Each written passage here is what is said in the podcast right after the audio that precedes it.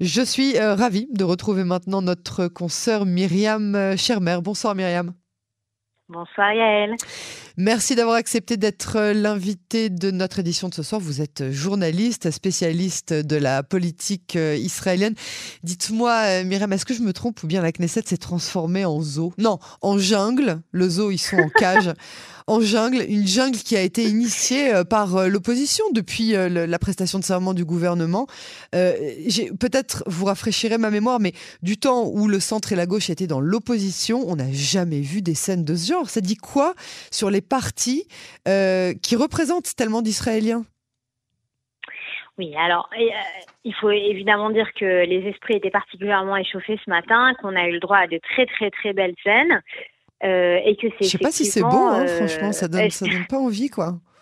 c'est effectivement le cirque, mais hum, après, ce qu'il faut rappeler, c'est que le Parlement israélien, depuis sa création, a tendance à produire des scènes de ce genre-là.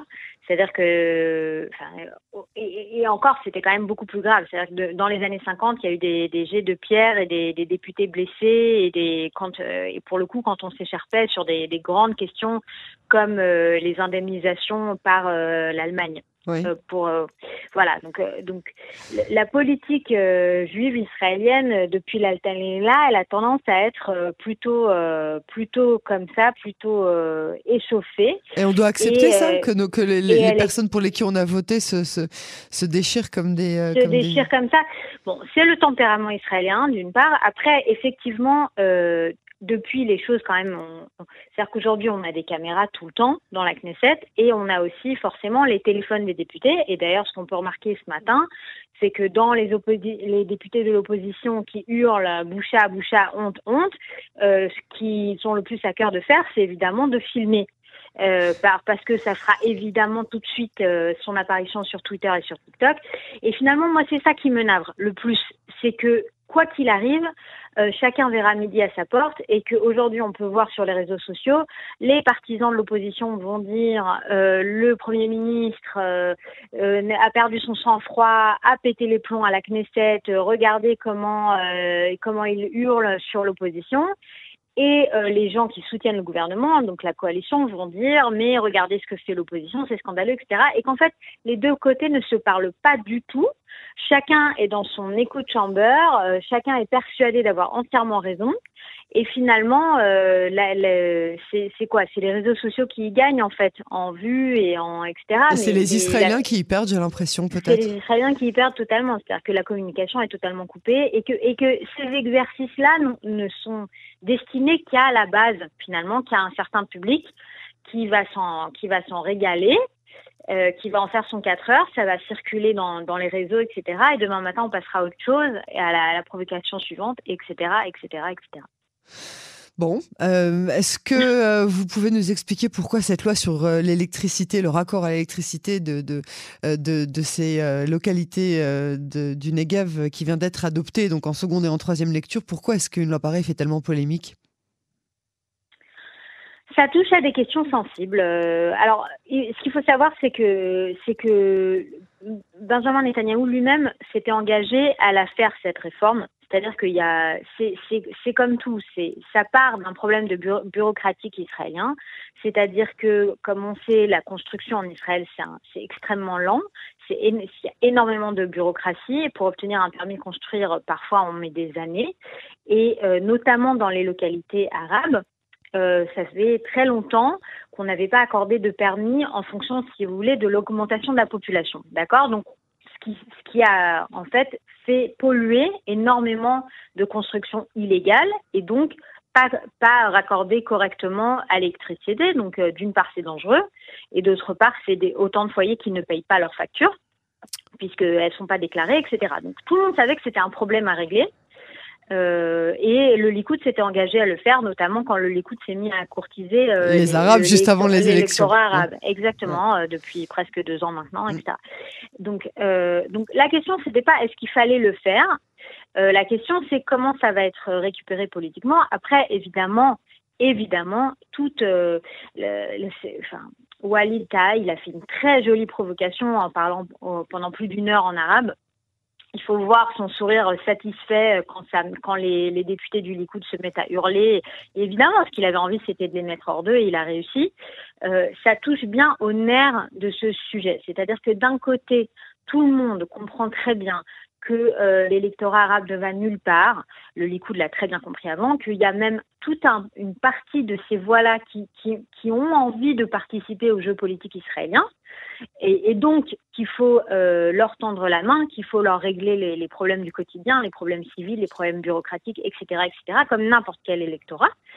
Euh, mais d'un autre côté, évidemment, dans le contexte d'un conflit euh, sanglant entre euh, le peuple juif et le peuple arabe sur ce petit bout de terre sur lequel on vit tous au, Proche-Orient, effectivement, toute comment dire, tout changement, toute amélioration, tout micro mouvement d'un côté ou de l'autre touche au statu quo quelque part. Hein et fait, et fait provoque beaucoup de frémissements dans la, sur dans, dans, la scène politique et pas que parce que parce que ça touche à des vrais sujets, c'est-à-dire euh, comment comment on s'entend sur le long terme. Est-ce que Israël deviendra in fine un État binational, ce que beaucoup beaucoup de gens craignent?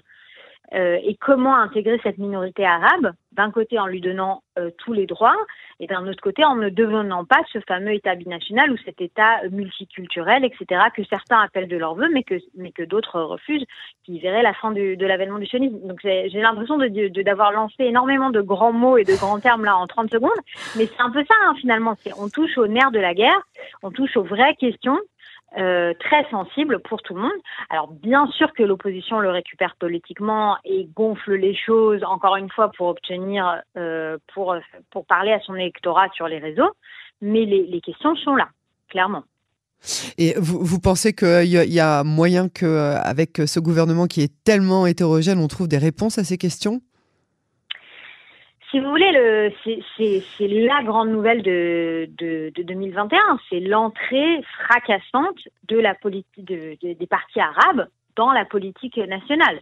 C'est-à-dire, c'est vraiment le grand changement. Dans la coalition, c'est-à-dire dans le gouvernement. oui, mais, mais, mais pas que, parce que finalement, pendant très longtemps, euh, les partis arabes étaient toujours euh, sur la touche, étaient toujours sur euh, sur les bancs de, de l'opposition et finalement ne participaient ouais, ne participaient pas du tout au jeu politique israélien de manière générale, puisqu'on savait qu'ils s'opposaient à tout.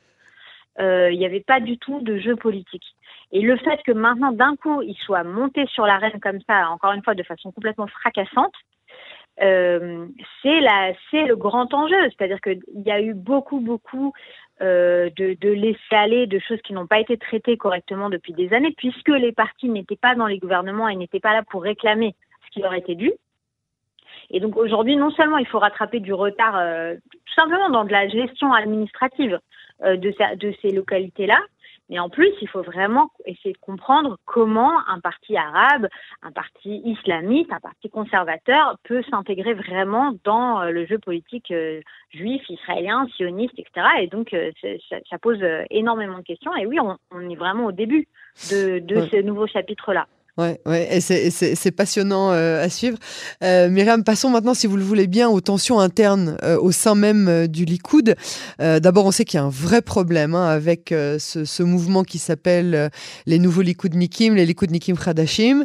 et puis, il y a aussi ceux qui, comme Yulia Delstein, ont annoncé officiellement qu'ils se présenteraient aux prochaines primaires contre Netanyahu. Est-ce que c'est le début de la fin de l'ère Bibi, selon vous? Mais ça, euh, le nombre de fois où cette question a été posée, et en fait, personne ne connaît la réponse. Oui, mais ça a été posé quand Netanyahou était encore au pouvoir. Aujourd'hui, mm. pour la première fois en 12 ans, il ne l'est plus et on l'entend moins. Il est moins présent euh, dans la, euh, dans la, dans, dans, dans, dans la, les médias euh, de, de, tous les jours. Les gens se sont habitués à l'appeler le chef de l'opposition. On entend les journalistes qui ne se trompent plus, même après 12 ans de euh, Rosh Benjamin Netanyahu, comme si c'était une phrase sortie tout droit du dictionnaire donc aujourd'hui, je pense que la question est quand même un peu euh, différemment euh, posée qu'il y a encore euh, six mois. Vous voyez ce que je veux dire?